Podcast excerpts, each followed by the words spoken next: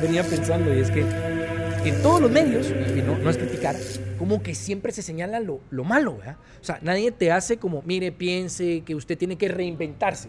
Asumamos que hoy el tema es reinventarse. Porque todos como que, o sea, ya sabemos lo malo, ¿verdad? Y hemos sabido que lo nuevo, lo nuevo normal, hay un medio incluso que se llama el nuevo normal. Creen todos que vamos a regresar al cauce que existía antes y en que entonces todo va a ser lo mismo. No sé si es percibido, como que... Fíjate que... guía.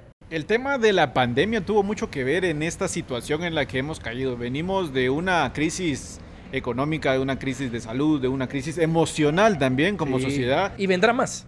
Esto apenas empiezan, dicen algunos, de lo que, lo que pasó en 2020, vamos a empezar a ver los resultados en el 2021. Entonces hemos caído como en esa en esa crisis existencial y emocional donde la, en la misma zona de confort te hace quedarte como que te jala. El tema del desempleo, que es, es un problema bastante serio, el tema de la falta de oportunidades, el tema de la educación y cómo las mismas barreras económicas no te permiten superarte de manera educativa, dada la, educación tradicional, digamos, universidades, centros de estudio y no se buscan nuevas formas debido a esta zona de confort, a este, esta, este vacío emocional que vos te quedas como, como chiquito. ¿Y ahora qué hago? Es que no sé qué hacer, es que hago? invento. exacto.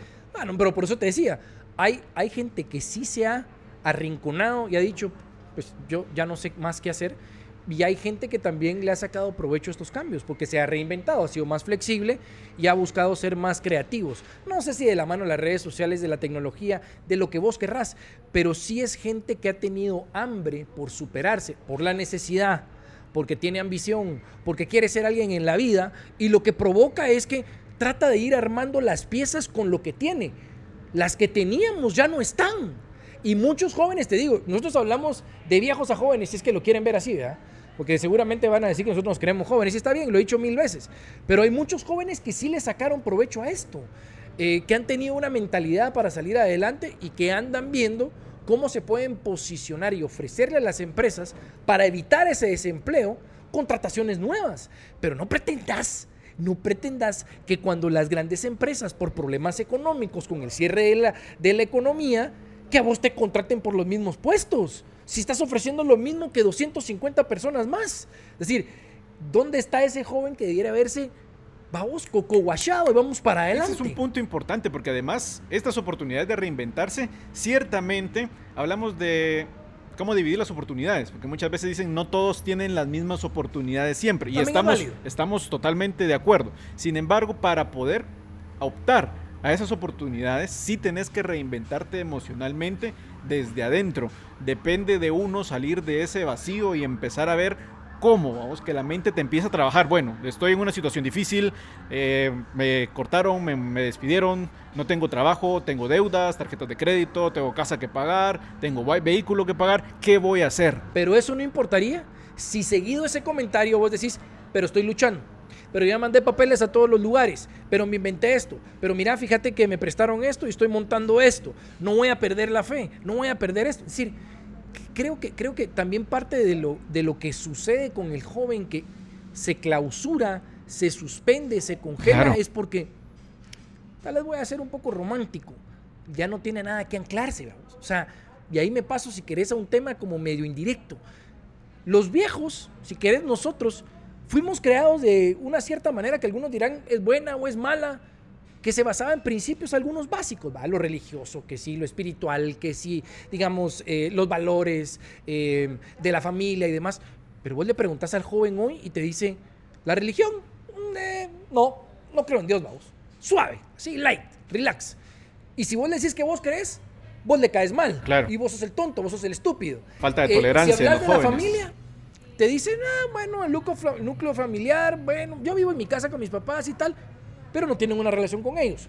No les hacen caso, no siguen sus consejos. Entonces, te digo, creo que además del reto que se viene en, términos laborales, económicos y demás, viene una ola de Estados Unidos y Europa y demás, que es como una moda, ¿va?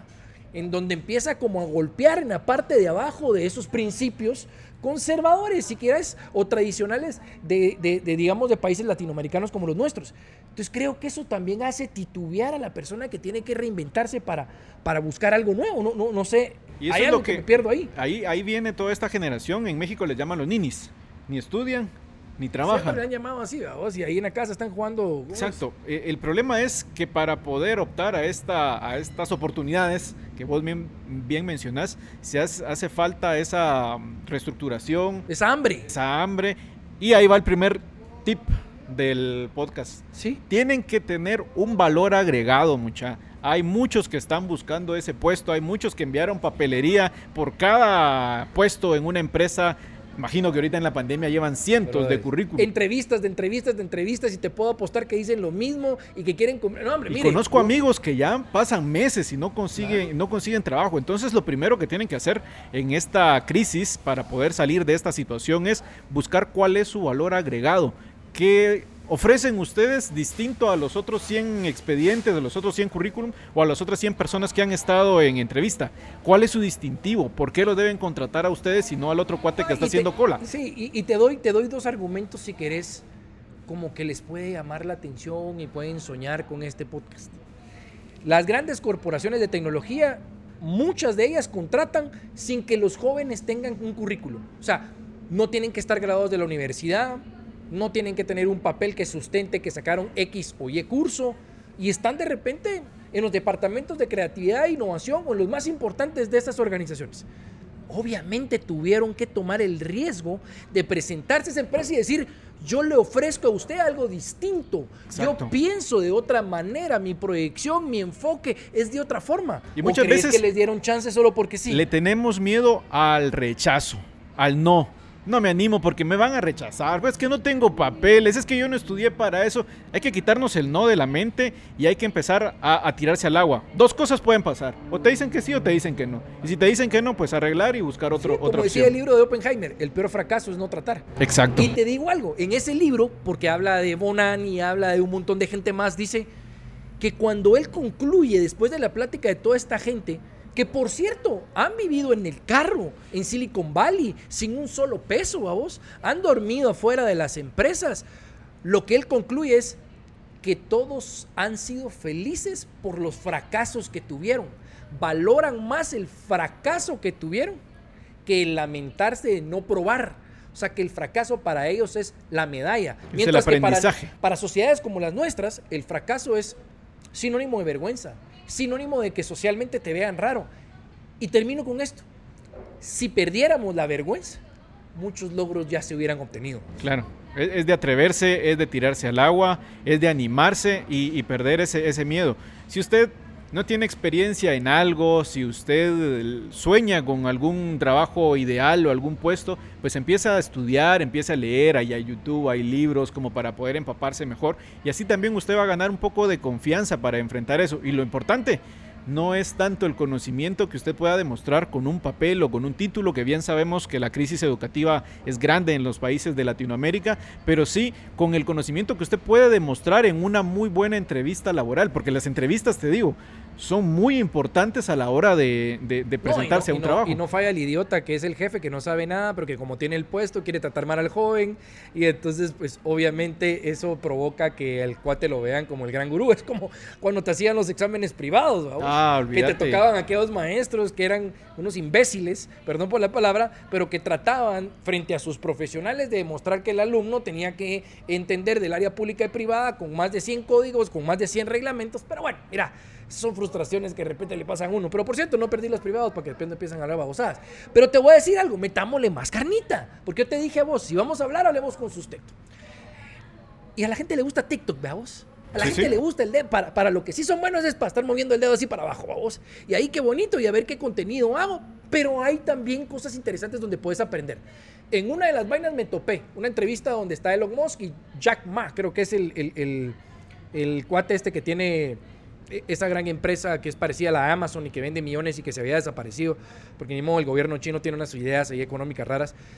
Y lo que decía Elon Musk era que él creía que ya no eran necesarias las universidades, que cualquier joven que quisiera hacer algo no necesitaba nada más que meterse a un bar, meterse a un área social, conectar su celular o lo que tuviera y en el internet iba a encontrar absolutamente todo, que ahí iba a poder aprender lo que podía aprender en las universidades y que es más, iba a aprender lo que él quería, no lo que querían las universidades. Y termino con algo, decía, y lo peligroso es que en la medida en que el joven no busque esas alternativas sin caer en lo tradicional y lo clásico, es que las máquinas en algún momento, que lo platicamos con vos, las máquinas en algún momento nos van a superar. Y este Jack Ma le contestaba, sí, pero van a haber características del ser humano que no van a poder ser suplidas. Entonces, ¿qué le pasa al joven? Porque entiendo que el desempleo no es un índice que se puede hablar a la ligera, porque, porque creo que hay mucha muchos gente que tiene pocas oportunidades y el país, digamos, no solo en la ciudad capital, sino en el interior y en toda Latinoamérica, es difícil. Lo que estamos tratando de hablar vos y yo es qué cambio en nuestra mentalidad y personalidad pudiéramos tener para lograr es que la gente busca una mejora, busca algo nuevo, busca estar bien, pero sigue haciendo exactamente lo mismo y eso no va a, no va a suceder, eso no le va a funcionar. lo primero es, como habíamos dicho, tener, eh, perder el miedo. Lo primero es perder el miedo, tirarse al agua. Lo segundo es tener una estrategia. Usted no puede andar por la vida dando palos como que es piñata. Tiene que tener claro a dónde quiere llegar. Por lo menos, pues, ordenar su cabeza, ordenar, su, su, cuarto, ordenar su vida, ordenarse emocionalmente, buscar, tener una estrategia. Aquí estoy yo y esto voy a hacer y esto voy a lograr dentro de tanto tiempo. Si usted no tiene una estrategia, no sabe cómo llegar. Con la estrategia va la táctica. La táctica es qué voy a hacer, qué acciones voy a tomar para conseguir esta estrategia. Y así, teniendo claro la mente, pero es que la gente no planifica, la gente no, no crea. Es que no hay disciplina. No, hay, disciplina, creo que esa es la palabra, no hay disciplina. No hay determinación. Y, hace poco, te cuento una anécdota, estaba sentado en un café y, había un joven, tal y como contaste, de que llevaba no sé cuántos años de no trabajar, de lo más relax, ¿verdad? Así como, no, ya, mandé las vainas, pero, pero, brother, o sea, ¿pero qué estás haciendo? ¿Qué es lo que te gusta? O sea, ¿a qué le estás apuntando? No, mira, la verdad es que yo, está, yo digamos, tiré papeles por todos lados, porque, pues para ver qué pegaba. Yo le digo, mira, pues está bien en términos de, de, masivo, pues, a ver si de repente alguien te agarra para carpintería o plomería.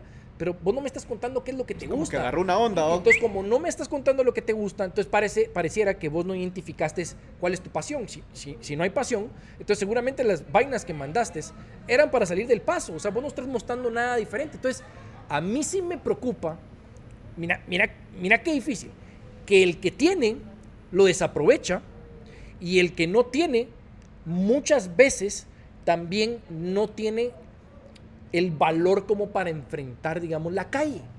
Porque siempre quien te va a entrevistar va a ser un creído. Es que, perdón, o sea, hay que decirlo, eh, siempre el que te va a entrevistar es alguien que... Que ya pasó tantas veces por eso. Asume, asume que cree saber más que vos. Que es una enciclopedia viviente. Y te voy a poner un ejemplo. Vos llegas a un banco y siempre vas a ver a alguien que está aprendiendo de cajero pagador. Y entonces ni modo, ¿verdad? Mientras ingresa tu cheque, que los tuyos han de ser millonarios, ¿Qué quiere decirle? Porque te haces, haces, billete y tus cuentas están ser en dólares. Pero de, pero de, de, Banco Poli. no vamos a decir mucho, no hace que te caigan ahí de lavado. Pero. lavado, pero de Pero de manos con la pandemia, cabal. Cuando se queda el billete en, el pantalón y se va a la lavadora. Sí, pero lo que te digo es: tenés al principal y ya tienen probando al asistente. Entonces vos estás esperando ahí y ves que al asistente le cuesta un poco y cuando le pregunta a quien le tiene que pues, dar sus, recomendaciones, lo ves bravo, ¿va? Pues ya te dije, esto es lo que deberías de hacer. Ya mero le da su zape, ¿va? ¿cuándo, cuándo caímos nosotros en el rollo de que no tenemos que dar al prójimo lo que el prójimo nos dio a nosotros? Y te termino de explicar. ¿Vos crees que ese que le estaba enseñando a ese primerizo no aprendió igual que él? Pasado por el mismo proceso. te voy a decir qué les he dicho. Le digo yo, mira vos, ¿y por qué bravos? Te lo juro que se lo he dicho. ¿Por qué estás bravo? ¿O vos aprendiste solo? Yo te apuesto que vos cumpliste con el mismo proceso que él. Bueno, sí, bueno, entonces, tigre, tranquilo, pues, ¿verdad? O sea, hace, devolvé lo que te dieron. Entonces, no, sé, la sociedad es... Ese es, un buen punto, fíjate, porque eh, lo que vos decís es que mucha gente ve como la, olla, la famosa moraleja de la olla de cangrejos, o ve cómo trocear al, al, prójimo, o el celo profesional. Sin embargo, nosotros no sabemos cuántas vueltas va a dar esta moneda y la, la vida da muchas vueltas. Siempre he dicho que no debemos desearle mal a nadie porque no sabemos en qué momento esa persona nos puede beneficiar a, a nosotros. Y muchas veces pasa eso se desperdician las relaciones públicas, las relaciones interpersonales. La vida es estrategia y relaciones públicas. Si nosotros no tenemos buena relación con nuestro grupo cercano de trabajo, entiéndase el, asistente, el que llega a aprender, que no sabe si el día de mañana ese asistente que le está tratando mal, que le está dando el sape, va a llegar a ser gerente de, algún banco o va a ser... Claro, puede ser que llegue su, jefe. Esa humildad, ese pensar en este, esta relación me puede servir para algo. No voy a tratar mal al cuate, no lo voy a hacer de menos. Pensar más estratégicamente que cada persona me puede resolver a mí algún problema en el futuro. Pero miramos solo en el corto plazo. Vemos cómo lo friego ahorita. Este me va a quitar el chance, esto es competencia. Hay que cambiar ese chip y pensar más adelante. y hay que ser ambiciosos. O sea, yo no te estoy diciendo que puedas soñar con tener grandes cosas. Vos puedes ser el, el próximo Mark Zuckerberg, está bien pero no te ordenás, o sea, no te ordenás, no tenés claros tus principios, no tenés claro qué es lo que vas a hacer, entonces es difícil que vos lo vayas a lograr, porque son uno en un millón el que lo logra. Y hay, y hay, un, tema, hay un tema muy importante. Decía que la gente joven pues va a empezar a cambiar las estructuras laborales, que de hecho ya cambiaron, que no les gusta usar uniforme, que quieren vestirse como se les da la gana, que a veces llegan sin bañarse, que ellos no quieren horarios, ellos lo que quieren es entregar, digamos, trabajos ejecutables. Es válido porque yo creo que con la pandemia hemos visto que el área digital no lo ha permitido. Pero nuevamente, ellos no quieren cumplir con regla alguna. Eh, si no les gusta para lo que están trabajando, renuncian sin tener, como dirían los viejos, no soltes una cosa hasta, que, que la otra rama, cabal. La sueltan, no tienen nada y después regresan con vos a que quieren esta, incluso retrocediendo a cumplir con vainas que no quisieron al principio. Entonces, sí, sí preocupa, como que no evalúan las consecuencias a futuro ven el presente, se sienten bien, no hay nada que los distingue en términos de capacidad y toman decisiones drásticas como que de la noche a la mañana pues el mundo va a amanecer de color de rosa y vos vas a ser el dueño de la empresa más grande de tecnología. Entonces por eso te decía yo lo del principio. Pareciera que esa onda también que viene de mire, usted sea fresco, usted tranquilo, si usted no está feliz en su trabajo, renuncie. Mire, aquí no hay que ser uniforme. Mire, yo no quiero oficina. Yo quiero venir cuando se me da la gana. Mire, a mí no me esté hablando así. Usted es mi jefe, pero usted no me puede hablar así. Mire, yo no tengo por qué cumplirle eso. Mire, si quiere, mejor busque a alguien más. Vos. Cabal, eso, ¿te? Era, un dicho de antes. Haceme el favor. Pero. Jefes ya están cabales. Pero ahora lo peor es. El viejo, el viejo es malo porque es católico. El viejo es malo porque es evangélico el viejo es malo. Porque mira vos, de verdad que, este, qué cuadrados vos vienen en uniforme, entran a las 7 de la mañana. Qué hueva. Eh, sí, qué hueva. Qué hueva, sí, sí. Eh, fíjate que llevan años de experiencia, pero ya, ya lo que ellos dicen ya no vale la pena, vos. Yo creo que hay cosas nuevas. Así, ¿cuáles vos? Ah, habría que investigar, tú no sabes, va, bro. Entonces, ya los valores religiosos, de familia, de educación, yo creo que cada vez se están quebrando más. Y creo que por lo menos no he visto que ayuden a nadie, ¿verdad? Vos, o sea, pues es válido escuchar algún, algún exitoso que te diga yo no creo en Dios o yo no creo en los horarios, pero la mayoría de millonarios, vos ves, se levantan a las 3 de la mañana, a las 4 de la mañana, a las 5 de la mañana, no revisan sus celulares todo el día, no están metidos en las redes sociales todos los días, terminan a las 9 de la noche. Elon Musk decía, yo nunca había trabajado tanto y no se lo recomiendo a alguien porque estuve a punto de enfermarme. Pero lo que hace las redes sociales y la tecnología, como el famoso documental de Netflix, ¿te acuerdas aquel de Social Dilemma? Es que manipulan a la gente. Entonces creen que con ver ese video, lograrlo es fácil. Y que vos sentándote aquí de repente va a aparecer, yo no sé quién, que se te ocurra, Richard Branson, y te va a decir, mira vos venite a manejar mi empresa de aviones de, Richard Branson Airplanes, a vos, o sea, una vaina así. Como que no dimensionan eh, como que los fundamentos que a veces te ayudan a salir adelante. No sé cómo ves vos eso de los principios conservadores y demás que, que tenemos en estos países latinoamericanos. Sí se pierde bastante, conforme van pasando las generaciones se pierde bastante el tema de, la, de los valores. A nosotros pues nos crió una, una generación bastante conservadora, una generación que regía todo su actuar que venía criado de una generación aún más conservadora, como nuestros abuelos, que eran de tacuche para ir a todos lados, de corbata para ir a todos lados, que las personas que decían buenos días, buenas noches, y lo regían sus valores morales ya sea religiosos o ya sea de carácter familiar, pero tenían un código de ética en lo profesional y un código moral en la vida familiar o en la vida cotidiana. Esos valores morales se han ido degradando conforme pasa, la, conforme pasa el tiempo. Mucho tiene que ver las redes sociales, el social dilema, mucho tiene que ver el, tipo de, de contexto social político que se da en cada país de Latinoamérica, pero sí, cada generación que viene como que la, cultura y los valores se van perdiendo. Y al no tener una base de valores que te rija, tener una base de valores fundamentales que te digan, hasta aquí llego, esto no lo voy a hacer porque va en contra de mis principios morales o mis principios éticos, al no tener ese, ese, ese balance, ese contrapeso de decir, no, esto sí, allá no. O, llegar tarde tres días al trabajo no puede ser, eso es impensable, no. Al no tener esa base de valores, ¿en qué te agarras? Yo, yo me pongo a pensar qué, qué pasa con estos jóvenes que no tienen esa capacidad, porque no lo aprendieron, de ver más allá de lo bueno y lo malo. De, de, poder discernir perfectamente qué es lo que les conviene y qué no. La falta de discernimiento, al final ellos no la tienen porque no la aprendieron, porque no se les desarrolló, no sé, pero sí es, un, es una cuestión delicada porque ¿qué pasa cuando no tienes filtro? ¿Qué pasa cuando ya no tenés un contrapeso moral que te diga hasta allá ya no voy a llegar? Sí, no. Y en conclusión yo te diría que lo de desempleo que lo tocaste en algún momento es válido. Puede ser aburrido tocarlo, pero no, hay muchísima necesidad y tanto el gobierno tendrá que dar las condiciones válidas para que, digamos, todo el tema económico pueda caminar, para poder crear empleos. No hay que destruir los empleos que ya existen si ya tenemos un déficit en, la contratación.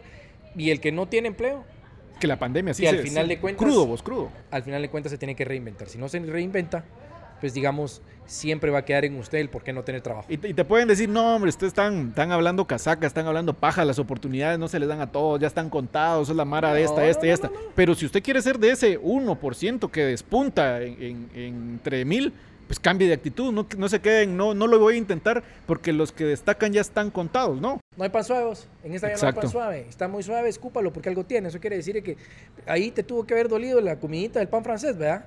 Ay, ellos ya lo único que quieren es suavecito, así. No, es, es, es cuestión de mentalidad. Es así. Si usted quiere ser de los destacados, pues empiece a destacar. Se le van a abrir las puertas sí o sí. Usted téngalo presente. Si usted da lo mejor de usted y hace su trabajo lo mejor posible en cualquier ámbito, seguro se le van a abrir puertas. Seguro, seguro. Hay que reinventarse.